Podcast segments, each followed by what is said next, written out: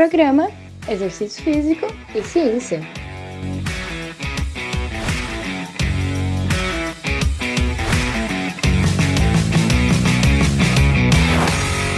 Está começando mais um Exercício Físico e Ciência. Sou o Fábio Dominski e esse é o programa de rádio e podcast que trata de exercícios a partir da visão científica. Is stronger better? Influência de uma fase de força seguida de uma fase de hipertrofia nas adaptações musculares em homens treinados na musculação.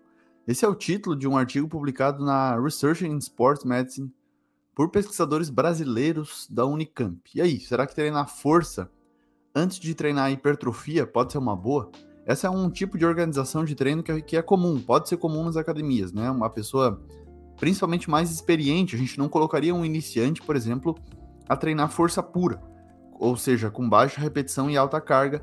Isso pode não ser favorável para a aderência dele, né? Ele pode ficar com excesso de dor tardia, os músculos também, as articulações não estão acostumados com uma demanda, uma carga tão alta, né? Um peso tão alto ali. Então não vale a pena na minha visão. Né? Agora, para praticantes intermediários e avançados, sim, sem dúvida, a gente programar isso, periodizar, né? Então, organizar em semanas ali, em meses o treinamento, pode ser uma boa. Então, descobertas recentes indicam que o treinamento para hipertrofia com uma ampla gama de cargas, ou seja, pesos, intensidades executados até a falha, provoca crescimento muscular semelhante. Então você já sabe, você pode utilizar baixas e altas cargas para tentar ficar grande, não que necessariamente você vá ficar grande, né? Isso são outros 500, mas beleza, sempre bom lembrar que hipertrofia é um processo complexo e multifatorial. Não depende apenas do que a gente faz lá dentro da academia, né? Tem sido sugerido que a tensão mecânica desempenha um papel importante na mediação das adaptações de hipertrofia. O estresse mecânico em cada fibra muscular exerce ações reguladoras sobre os mecanismos envolvidos nas adaptações ao treinamento de força e resistência nas academias aí, né, desempenham algum papel é, importante aí para aumentar o crescimento muscular. A gente tem visto que tensão, estresse mecânico é bem importante. Então deve-se considerar o aumento da força máxima. É importante até antes de um período de treinamento aí já visando mais hipertrofia, que tradicionalmente seriam repetições mais intermediárias, uma carga de 70, 85% de um RM, especialmente em homens, né, ou pessoas já treinadas que tem aí uma janela me menor para se adaptar. Ou seja, quanto mais treinados nós somos, menos treináveis nós nos tornamos, né? Então a capacidade de evolução é menor no indivíduo que já treina mais tempo. Isso é fato.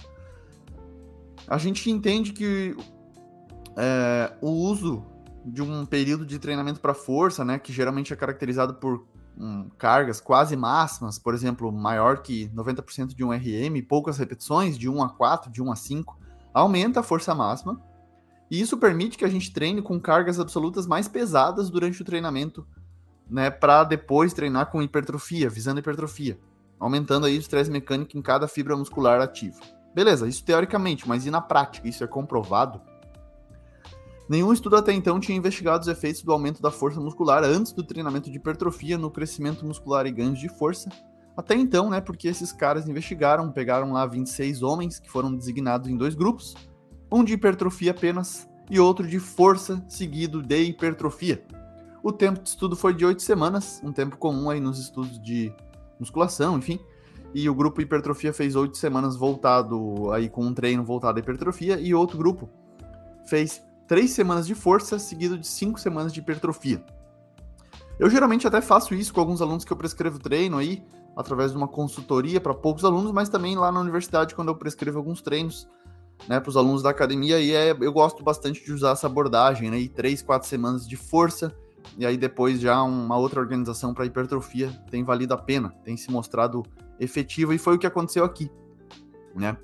É, quatro séries aí de 1 a 3 repetições, com 3 minutos de intervalo, foi o clássico treino de força, particularmente eu gosto de fazer esse treino também, como praticante aí, não de 1 a 3 repetições, né? Mas seria entre 4 a 6 repetições, 4, 5 séries de cada exercício, com alto intervalo, é claro, é preciso descansar mais, mas eu gosto bastante disso, né? Principalmente para motivação. Eu acho que além do ganho de força, que é muito legal, você vai se percebendo competente, evoluindo, e você vê o quanto de força você é capaz de fazer. É bem legal para manter a pessoa motivada, engajada ali no treino.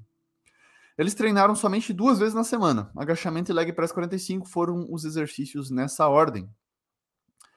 Após oito semanas, os dois grupos melhoraram conforme esperado, mas quem treinou força ficou maior e mais forte. Olha aí. Legal, né? Ou seja, ganhos de força e tamanho muscular foram maiores em quem treinou força antes da parte de hipertrofia, comparado àqueles que treinaram somente na faixa mais moderada para hipertrofia. Os tamanhos de efeito foram moderados, mas mostraram diferença. E a sinalização para hipertrofia via tensão mecânica pode ser uma explicação, segundo os autores. Altas cargas possivelmente aumentaram a tensão mecânica e a ativação muscular.